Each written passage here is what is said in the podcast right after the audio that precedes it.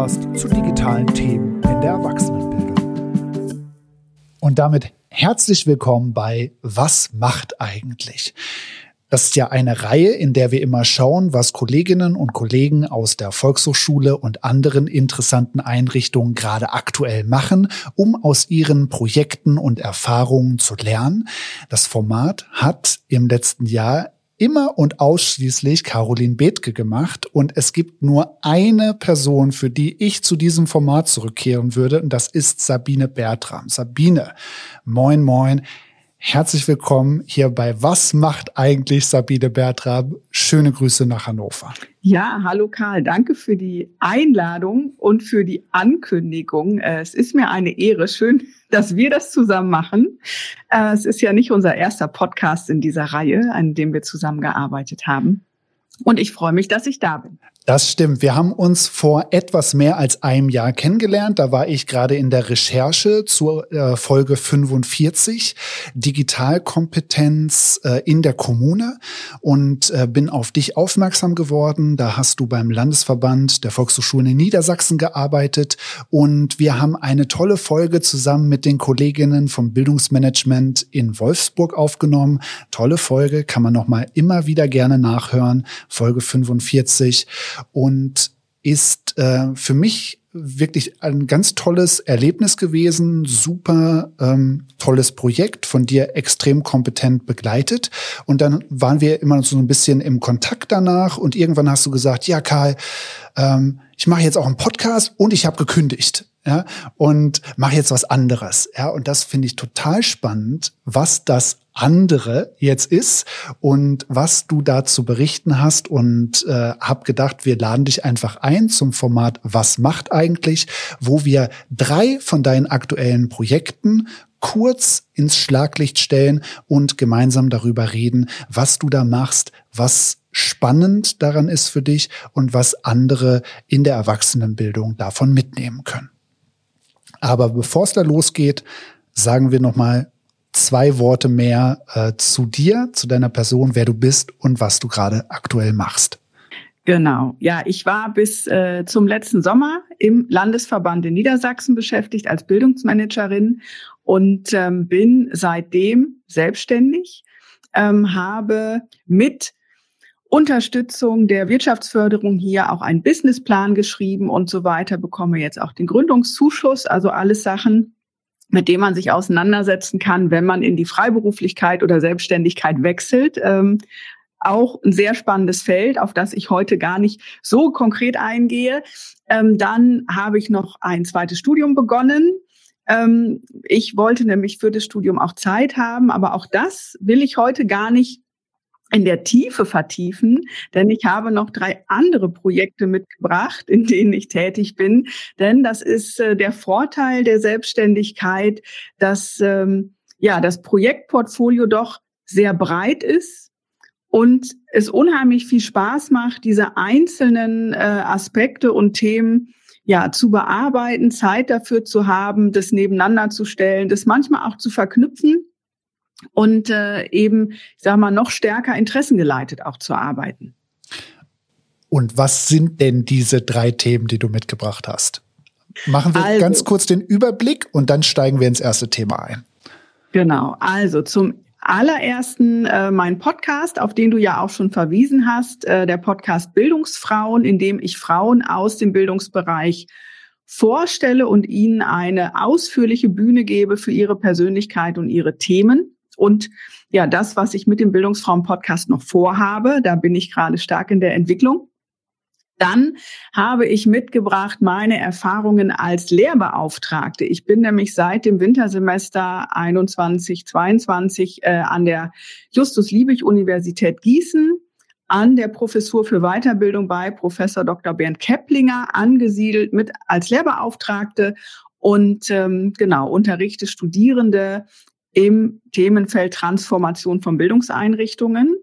Und dann bin ich auch seit dem letzten Jahr Botschafterin für die EU-Plattform EPALE. Das ist die europäische Plattform für Erwachsenenbildung. Und dazu möchte ich auch gerne ein bisschen erzählen. Sehr, sehr gut. Das werden ganz unterschiedliche Perspektiven und wir sind super, super gespannt, was sich dann jetzt hinter diesen Überschriften verbirgt. Wir fangen an mit dem Podcast. Der heißt Bildungsfrauen. Du bist jetzt, glaube ich, 16, 17, 18 Folgen dabei. Genau, also gestartet habe ich im November 2020 und ich bringe im Schnitt eine Folge im Monat raus und habe jetzt im Januar 2022 die 16. reguläre Folge veröffentlicht und ähm, werde eben in diesem Jahr auch in jedem Monat eine Bildungsfrau auf die Podcastbühne heben. Ich habe parallel dazu noch eine exklusive Podcast-Linie für Epale. Da überschneidet sich das dann so ein bisschen. Da sind auch schon ein paar Podcasts entstanden. Und äh, über meinen Podcast-Feed bei äh, SoundCloud und Apple und äh, Spotify hört man eben auch so kleine Zusammenschnitte aus den Sonderfolgen. Es gibt auch eine Geburtstagsfolge aus dem Herbst in diesem Jahr, weil ich mein einjähriges gefeiert, ach aus dem letzten Jahr, oh Gott, da. Also ich habe 2020 gestartet und habe gedacht, ich mache einfach erstmal ein paar Folgen und guck mal, was passiert. Und habe gemerkt, dass die, die Resonanz zum einen, was die hörenden Zahlen angeht, zum anderen aber auch, was das Interesse von Bildungsfrauen ist, auch in dem Podcast ähm, ja, Platz zu nehmen sozusagen.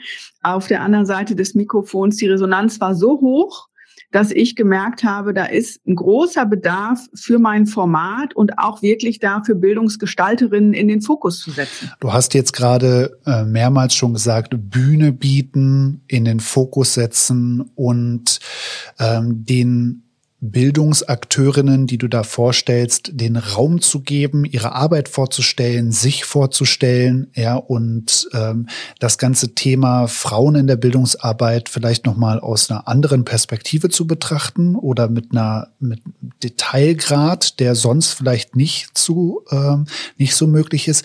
Sag uns doch nochmal ganz kurz, was war denn die konkrete Motivation, den Podcast zu starten? War das, dass du da gesehen hast, da passiert nicht genug in dem Bereich? Da äh, ist eine Lücke, in die ich reinarbeiten kann? Oder was hat dich motiviert, diesen Podcast zu starten und das auch als Podcast zu machen und nicht als ein anderes Medienformat?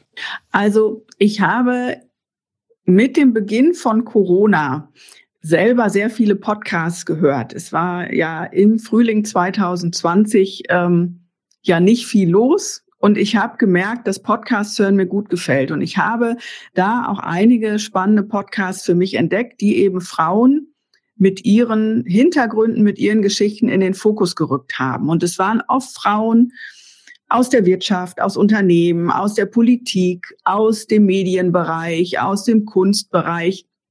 Und ich fand die alle spannend auch mit ihren Geschichten.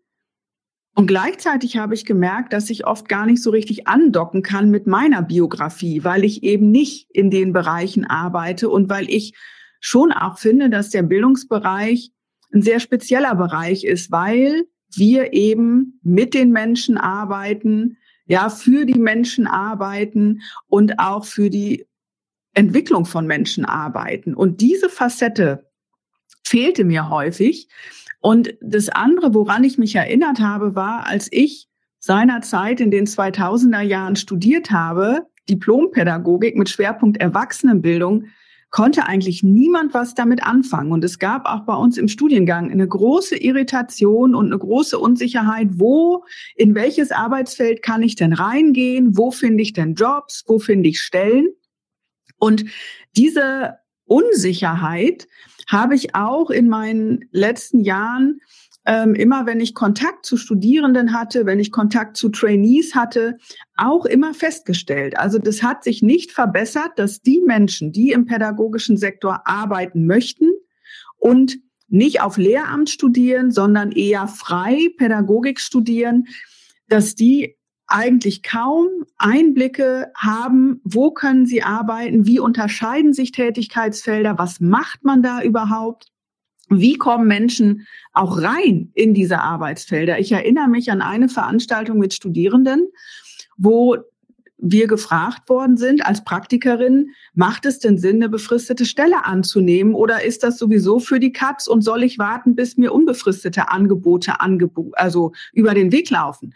Und da habe ich gemerkt, hu, ich glaube, es ist mal wirklich an der Zeit, auch die Bildungspraxis aufzuschließen, um einfach mal die ganz unterschiedlichen Zugänge, die Quereinstiege, die Dauerbefristungen, auch Honorarverträge, die dann irgendwann in einer Festanstellung gemündet haben, Festanstellungen, die in der Freiberuflichkeit gemündet haben, um das einfach mal das Feld aufzumachen und zu zeigen, wie vielfältig das ist.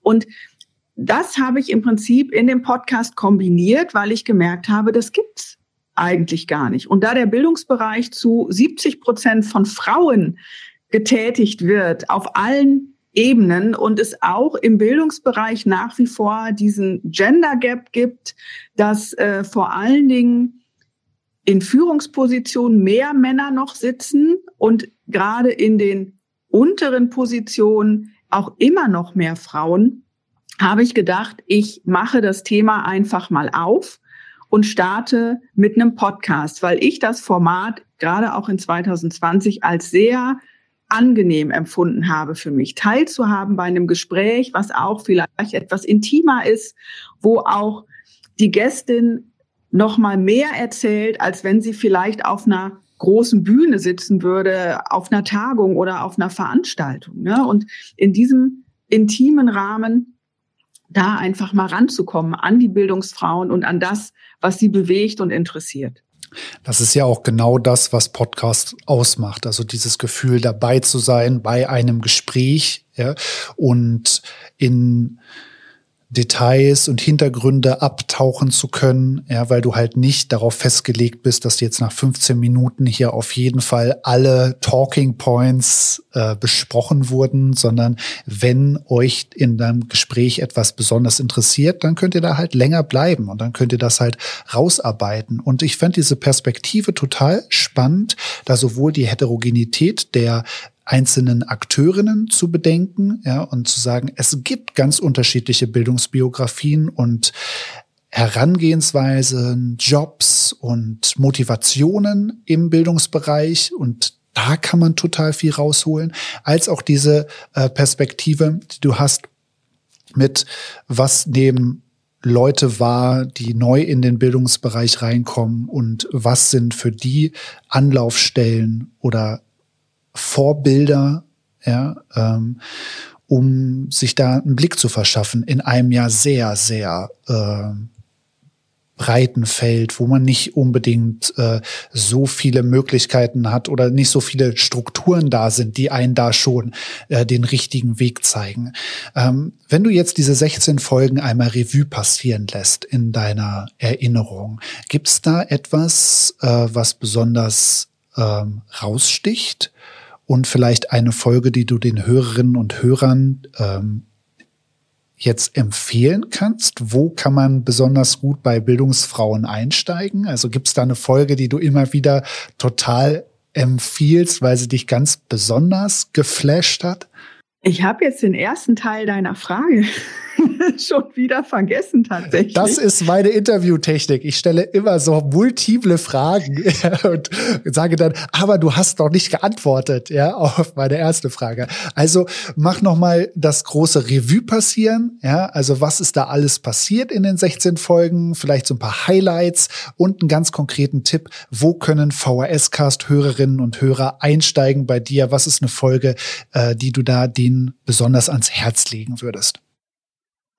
Ja, also ähm, mein Versuch beim Podcast-Konzept ist, oder mein Anliegen beim Podcast-Konzept ist es, den Bildungsbereich breit zu denken. Und das heißt, auch wenn ich jetzt ähm, beruflich aus der Weiterbildung komme, auch andere Bereiche aufzuschließen. Das heißt, ich habe eben geschaut, dass ich möglichst viele Frauen aus ganz unterschiedlichen Bereichen zu Gast habe im Podcast, um eben aufzuzeigen, wie heterogen und vielfältig der Bildungsbereich auch ist. Ne? Und angefangen habe ich mit äh, einer mir sehr wohl bekannten äh, Volkshochschulleiterin aus Niedersachsen, aus äh, Wolfsburg, Birgit Rabowski, beziehungsweise Leiterin des Bildungshauses in Wolfsburg, wo die Volkshochschule Teil davon ist. Dann ähm, bin ich über Hochschulen, über Landespolitik, über auch den DVV, über eine Selbstständige, über die Gewerkschaften, über weitere Hochschulen, über ähm, die katholische Kirche, über ein Start-up, ähm, über eine internationale Schule äh, gegangen. Also ne, es sind unheimlich viele Folgen, die viele Facetten einfach aufzeigen und jeweils in eine Facette eintauchen. Besonders spannend für mich war die Folge im November letzten Jahres mit äh, Silvia Dabo Cruz von der U3L in Frankfurt und Professorin Ines Himmelsbach von der Hochschule in Freiburg. Das war eine thematische Folge anlässlich des Seniorentages. Und ich bin mit beiden in ein Fachgespräch eingetreten zum Thema Lernen und Bildung im Alter. Und das war für mich nochmal sozusagen den Podcast auf die nächste Stufe zu heben, weil ich eben wirklich ein Thema in den Fokus gesetzt habe und beide Frauen Raum für ihren jeweiligen Zugang hatten und zugleich aber das Thema auch im Fokus stand. Ne? Und also grundsätzlich kann ich natürlich empfehlen, alle Folgen zu hören. Besonders viele Rückmeldungen bekommen habe ich für die Folge im Mai 2021 mit Maria Herrmann, die Innovationsprojekte im Bistum Hildesheim in der katholischen Kirche ähm, anstößt und begleitet weil ähm, ja katholische Kirche und Innovation nicht immer unbedingt zusammengedacht wird. Ja, und ähm, genau, aber insgesamt kann ich eigentlich viele Folgen empfehlen, weil einfach jede Frau so besonders ist und jede Frau auch so begeistert ist von dem, was sie tut. Also das ist tatsächlich was, was sich durch alle Folgen zieht, dass die Frauen durchweg begeistert sind von der Arbeit, die sie tun, von der Zielgruppe. Sie haben ein großes Sinnempfinden für das, was sie täglich tun. Und was genauso auffällt, ist, dass die Rahmenbedingungen oft als sehr schwierig, als einschränkend empfunden werden, dass gefühlt wird, dass Bildung oft gar nicht die Priorität hat. Das heißt, ähm, die Bildungsakteurinnen versuchen oft in einem sehr eingeschränkten Rahmen das Bestmögliche für die Zielgruppe rauszuholen und arbeiten sich selber auch oft daran ab. Und diese Facette finde ich zum einen sehr spannend, weil ich glaube, dass sie in der öffentlichen Wahrnehmung noch gar nicht angekommen ist an vielen Stellen. Und ich finde sie auch alarmierend, wenn ich überlege, in welchen Sonntagsreden überall Bildung auf Nummer eins gesetzt wird, ja, und ähm, wie schlecht es in der Praxis dann aber auch aussieht. Und zwar auf allen Ebenen, in allen Bereichen. Also das geht nicht nur in der Weiterbildung oder nicht nur im Kita-Bereich, sondern wirklich flächendeckend im Bildungsbereich.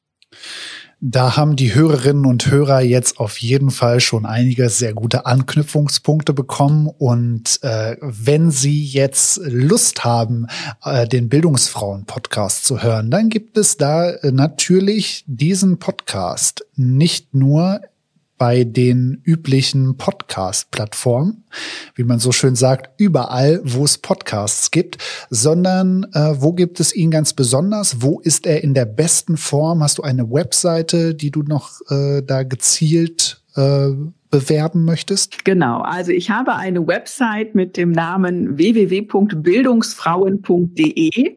Die ist auch aktuell in der Überarbeitung. Ich habe nämlich äh, ein neues Logo und neue Farbgebung, um das Ganze nochmal professionell auch auf neue Füße zu stellen und bin eben auch gerade dabei, das Podcast zu einem ja deutschlandweiten Bildungsfrauen-Netzwerk auszubauen mit ganz konkreten Angeboten für Frauen und für Bildungseinrichtungen, um zu coachen, äh, Transformationsprozesse zu begleiten, vielleicht auch Fortbildungen anzubieten und eben einen Austauschraum für Bildungsfrauen zu schaffen. Also das ist sozusagen in der Pipeline und wird jetzt nach und nach entstehen.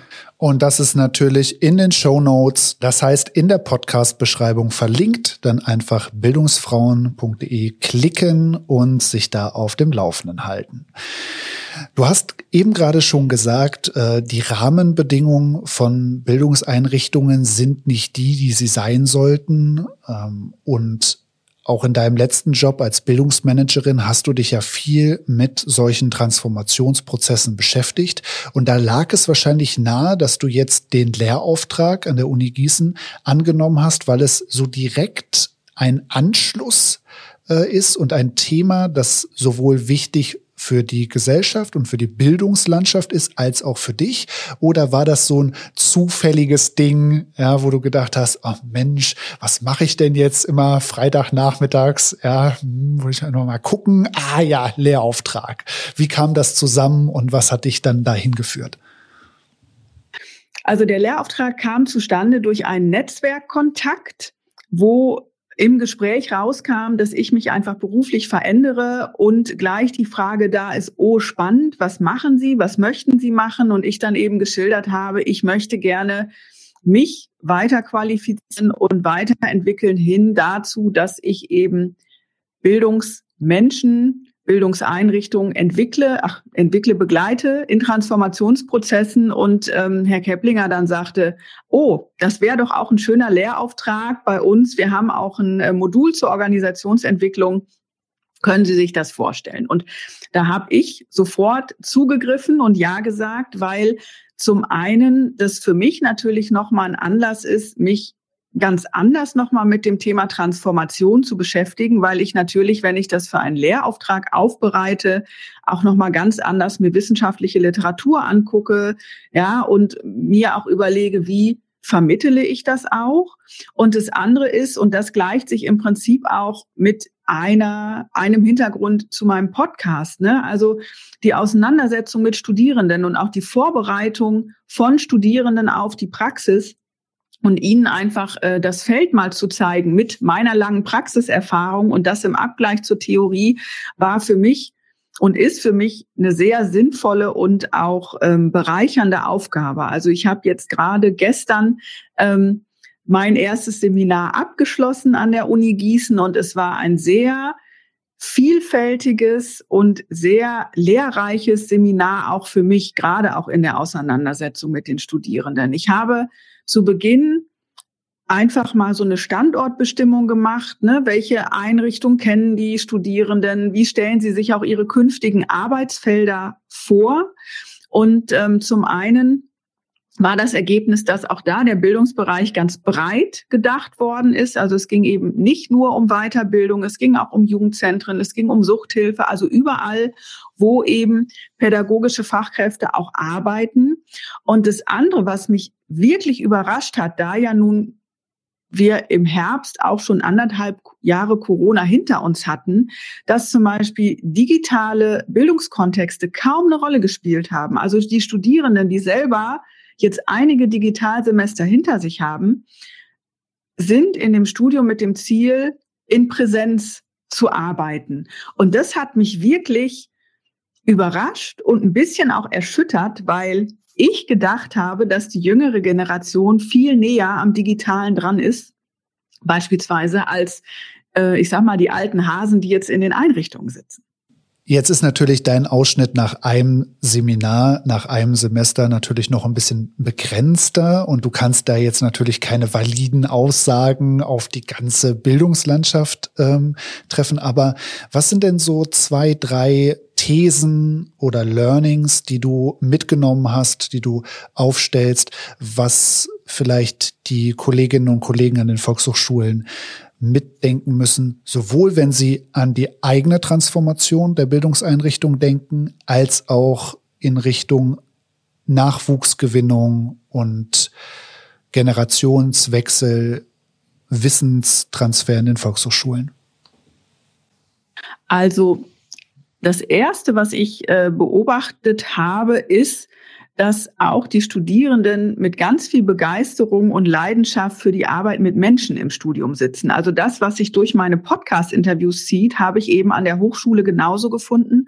Und das Digitale ist da ein Mittel zum Zweck, aber eben auch nicht das, weshalb man Bildungswissenschaften oder Pädagogik studiert.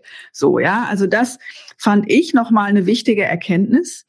Ähm, das zweite, was mich auch überrascht hat, war, dass zum Beispiel auch so ein großer Weiterbildungsanbieter wie die Volkshochschulen gar nicht so bekannt ist unter den Studierenden. Ja, also es gibt so habe ich das wahrgenommen, auch eine gewisse Hemmschwelle manchmal seitens der Studierenden direkt in die Einrichtungen zu gehen, Praktika zu machen. Es ist auch sehr unterschiedlich, in welchem Ausmaß sie Praktika machen müssen. Ja, und der Weiterbildungsbereich ist oft noch viel weiter weg als zum Beispiel ein Jugendzentrum. Wenn jetzt äh, eine Studierende aus der Jugendarbeit kommt und eben da verankert ist, dann ist der Weg in die Volkshochschule zum Beispiel noch ganz schön weit. Und Volkshochschulen kann ich da wirklich empfehlen, wenn Sie eine Hochschule in der Nähe haben, selber auch aktiv auf die Hochschulen zuzugehen, auf die Lehrstühle, die eben in pädagogischen Arbeitsfeldern auch äh, ausbilden und sich anzubieten als Praxispartner für Projekte,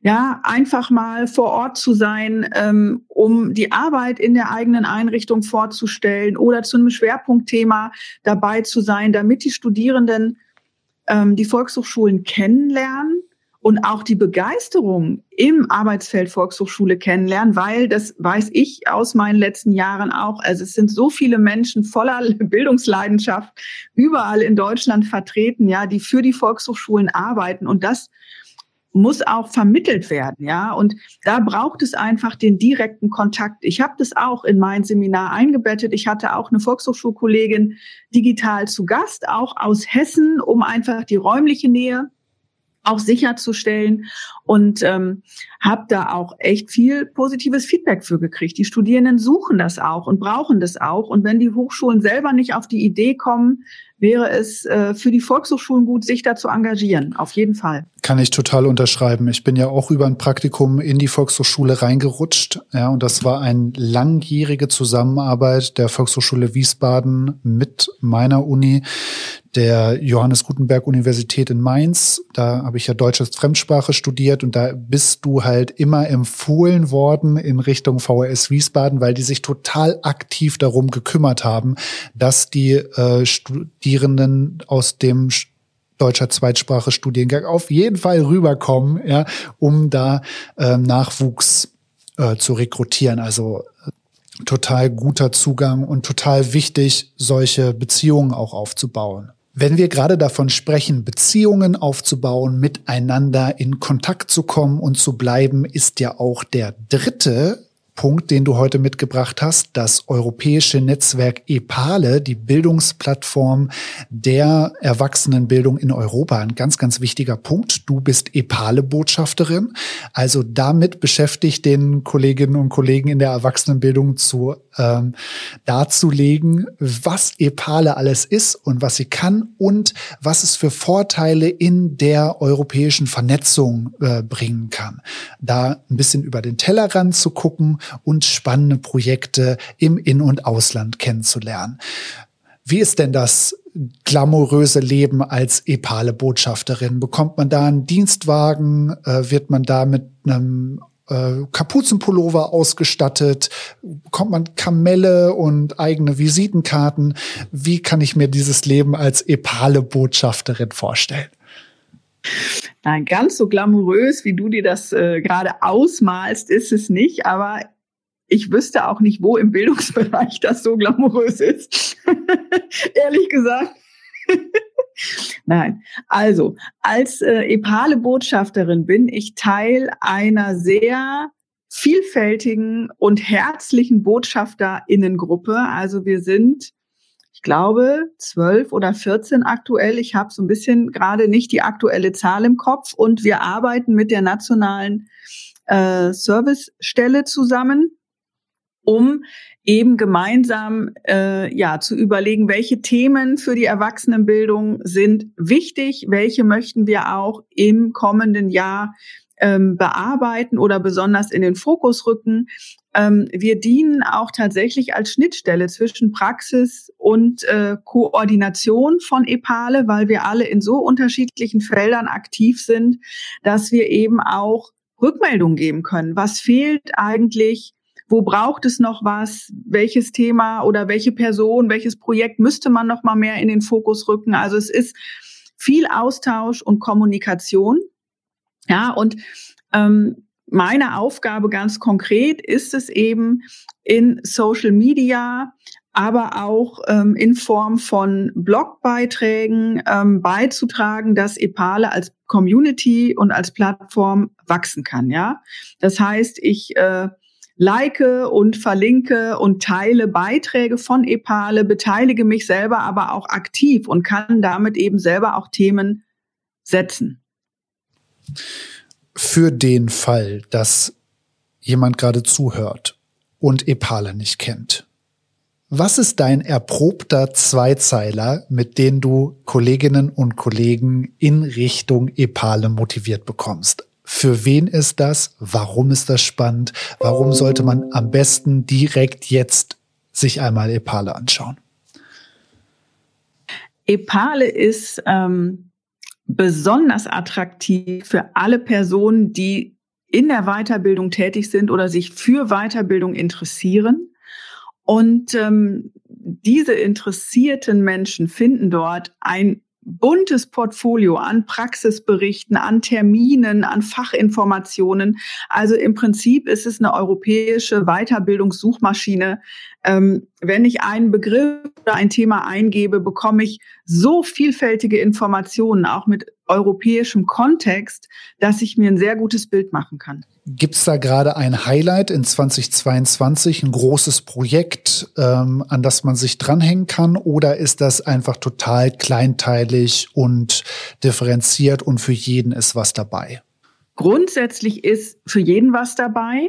Die nationale Servicestelle lobt in jedem Jahr ähm, vier Themen aus, die jeweils für ein Themenquartal stehen. Das sind in 2022 jetzt im ersten Quartal Life Skills und Kompetenzerwerb, im zweiten Quartal Stadt und Land, Unterschiede und Gemeinsamkeiten.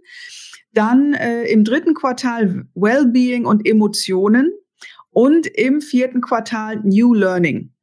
Und ähm, durch diese Themensetzung werden immer ganz geballt viele Beiträge zu dem jeweiligen Thema äh, eingestellt, aber auch gesucht. Also wenn zum Beispiel jemand in der Volkshochschule sich auskennt mit dem Bereich Stadt und Land, Unterschiede beson oder ein besonderes Projekt hat, um zum Beispiel Bildung gerade im ländlichen Raum gut umsetzen zu können, dann sind alle herzlich eingeladen, ihre Beiträge auch bei EPALE einzureichen und ähm, Epale auch anzubieten, um eben da mehr Öffentlichkeit und mehr Peer Learning zu ermöglichen, weil wir ja doch am besten auch alle voneinander lernen. Ne? Darüber hinaus gibt es eben auch äh, EPALE Akademien, wo zum Beispiel zu bestimmten Themen kostenfrei man sich weiterbilden kann. Manchmal werden auch Fachtagungen angeboten. So im letzten Jahr gab es im September in Erfurt eine große Tagung zum Thema Life Skills. Also da einfach äh, sich anmelden, kostenfrei und regelmäßig draufschauen und informiert bleiben. Also da bekommt man eine Menge, Menge mit und hat sehr viele Learnings und lernt auch unheimlich viele spannende Menschen kennen. Da haben wir natürlich auch in der Folgenbeschreibung den direkten Link zum Klicken. Ansonsten einfach mal epale E-P-A-L-E -E in der Suchmaschine des Vertrauens eingeben und dann dort einmal anzufangen und losstöbern und weiterlernen. Sabine, mit Blick auf die Uhr. Wir kommen zum Ende der Folge. Wir hatten ja hier vor, einen ganz, ganz, ganz minimalen Blick nur zu werfen an der Oberfläche des Eisbergs zu kratzen. Ich finde, da ist richtig toll was schon bei rumgekommen und äh, freue mich total, dass, äh, dass wir diese drei ganz unterschiedlichen äh, Schwerpunkte mit dir äh, besprechen konnten. Lass uns zum Ende noch mal zu einem konkreten Tipp kommen, äh, der vielleicht mal ab abseits von Epale und bildungsfrauen.de, was natürlich jetzt auf jeden Fall geklickt wird von den Kolleginnen und Kollegen, ähm, was dir da in den letzten Monaten und ähm, Wochen hängen geblieben ist. Hast du ein Lieblingswerkzeug, eine Website äh, oder eine Methode, die dir in letzter Zeit besonders viel weitergeholfen hat und die die Kolleginnen und Kollegen, die jetzt zuhören, auch kennen sollten? Also was mich persönlich in den letzten Monaten wirklich weitergebracht hat, war die Teilnahme an so einer Mentoring-Gruppe, weil es bei mir ja ganz stark jetzt darum ging, meine Ideen mal auszuformulieren und zu überlegen, wie kann ich daraus eine gute selbstständige Tätigkeit ähm, ja gestalten und herausarbeiten. Ähm, meine Erfahrung aber auch aus meiner vorherigen Tätigkeit im Landesverband ist, dass es gerade diese Austauschräume, diese regelmäßigen braucht, gerade wenn Einrichtungen auch in Transformationsprozessen stecken, wenn äh, Beschäftigte sich weiterentwickeln müssen, oft vor Fragen stehen, wo sie denken, pff, das haben wir noch nie gemacht. Wie machen, also wie kommen wir weiter, ja? Sich da wirklich Austauschräume zu suchen, Personen des Vertrauens, vielleicht auch eine Anleitung, die das Ganze, die die Struktur gibt, die auch Themen mal setzt, ja, um einfach da im informell professionellen Austausch gemeinsam zu wachsen und gemeinsam auch die Herausforderungen zu bewältigen. Also ich glaube, das ist tatsächlich das, was mich in den letzten Monaten am meisten getragen hat und auch in Phasen, wo ich dachte, uh, war jetzt die Entscheidung richtig, ja, wo mir dann so ein bisschen der Hintern auf Grundeis ging, die mich da auch durchge durchgehoben haben. Und ich glaube, dass das auch vielen Personen in Bildungseinrichtungen gerade manchmal so geht, ne? Viel Sorge, wo geht es hin, wie geht es weiter, auch mit Corona, nach Corona. Und ich glaube, da ein fester Rahmen für regelmäßigen Austausch, der ist da essentiell. Hast du da ein konkretes Werkzeug oder eine Idee, wie man sich das aufbauen kann, wenn man jetzt nicht äh, direkt schon ein Personenkreis im Blick hat oder das, äh, mit, den Methodenwerkzeugkoffer dementsprechend gefüllt hat. Wie kriegt man das hin? Äh, dass, dass man da strukturiert vorgeht, obwohl man sowas vielleicht noch nie gemacht hat. Ja, also es gibt natürlich einige ähm, ja, Literaturtipps mit Websites, die sich zum Beispiel mit so Masterminds oder Mentoring-Programmen auskennen. Da werde ich auch noch äh, zwei, drei zuliefern für die Show Notes. Die kann ich jetzt gerade noch nicht namentlich nennen, die muss ich noch raussuchen. Ähm, das andere wäre aber, und da kenne ich ja nur auch die VHS-Struktur sehr gut, vielleicht einfach mal im Verband im Zugehörigen anfragen, ob es sowas gibt, ob man sowas einrichten kann oder einfach Kolleginnen, Kollegen des Vertrauens aus Nachbarvolkshochschulen einfach mal fragen, sag mal, wenn es hier doch hakt, wollen wir das nicht irgendwie zusammen mal äh, bearbeiten, ja? Also ich glaube, dass da eine Menge Potenzial steckt, gemeinsam auf die Reisen zu gehen. Das kann ich total unterschreiben. Also ich habe, glaube ich, jetzt in den letzten drei, vier Jahren vier oder fünf LernOS-Circle gemacht, ähm, das ja auch genau diese Komponente hat. Ja, man trifft sich äh, für einen gewissen Zeitraum und bearbeitet ein Thema gemeinsam. Da sind jetzt die Themenauswahl ähm, vielleicht ein bisschen speziell, für dieses allgemeine Mentoring, das du, das du vorgestellt hast, ähm, aber vielleicht auch noch mal einen Blick wert für die ein oder andere lernos.org. Auch da der Hinweis in den Show Notes. Und mir hat das total viel gebracht, einfach dann über die thematische Auseinandersetzung mit den Kolleginnen und Kollegen, die da in den Circle waren, mit äh, zu bekommen, wie die das äh, machen, wie die ihre Probleme lösen, ja, wie die auch äh, sich selber motivieren und äh, mich auch mitziehen. Also das war immer eine ganz, ganz positive Erfahrung. Ja, und ich glaube, da hilft manchmal auch der Sprung ins kalte Wasser ja, und das einfach mal auszuprobieren, weil wie du sagst, Netzwerke aufbauen ist ja vielfältig. Ja, es geht ja nicht nur darum, Netzwerk zu haben, wenn man einen neuen Job hat, ja, oder haben will, ja, sondern auch im aktuellen nicht vielleicht nicht weiterkommt, ja, oder an der einen oder anderen Stelle mal einen Tipp braucht, ja, und da ist es super essentiell, einfach sich zu vernetzen, ins Gespräch zu kommen und äh, da hilft auf jeden Fall auch so ein ähm, so ein Austausch mit einer Vertrauensbasis ungemein. Ja, total toller Tipp. Ja, sehr, sehr gut. Ja, vor allen Dingen, weil manchmal bleibt man einfach hängen an einem Punkt, über den man nicht hinwegkommt. Ja, weil der einem selber so groß vorkommt und man das Gefühl hat, oh Gott, ich weiß gar nicht, wie ich das machen muss. Ja. Und dann hat man einfach zum einen einen Raum, wo man fragen kann und oft sind die anderen Personen über diesen Punkt schon drüber oder sind drumrum gegangen oder kennen Umwege, Abkürzungen, wie auch immer, die weiterhelfen und die auch diese persönliche Blockade lockern und aus dem Weg räumen, ja. Und ich habe wirklich festgestellt, äh, dass ich viel weiter komme, wenn ich einfach einen Raum habe, wo ich alles fragen kann, was mich dann zu dem einem Thema auch beschäftigt, ja. Total. Vielen Dank, dass ich vielleicht nicht alles fragen konnte, was ich gerne von dir wissen wollte, aber zumindestens ein paar Fragen loswerden konnte. Und es hat sich total gelohnt, äh, mein Mini-Abstecher in Was macht eigentlich unser Format, in dem wir Akteure und Akteurinnen aus der Bildungslandschaft zu ihren konkreten Projekten befragen, dass ich da nochmal kurz zurückgekehrt bin, um mit dir, Sabine Bertram, zu sprechen und wünsche ganz, ganz viel Erfolg im Jahr mit allem, was du vorhast. Ja, das äh, klingt fantastisch und eine gute Zeit zu dir und natürlich auch an die Zuhörenden. Macht's gut und bis zum nächsten Mal. Tschüss.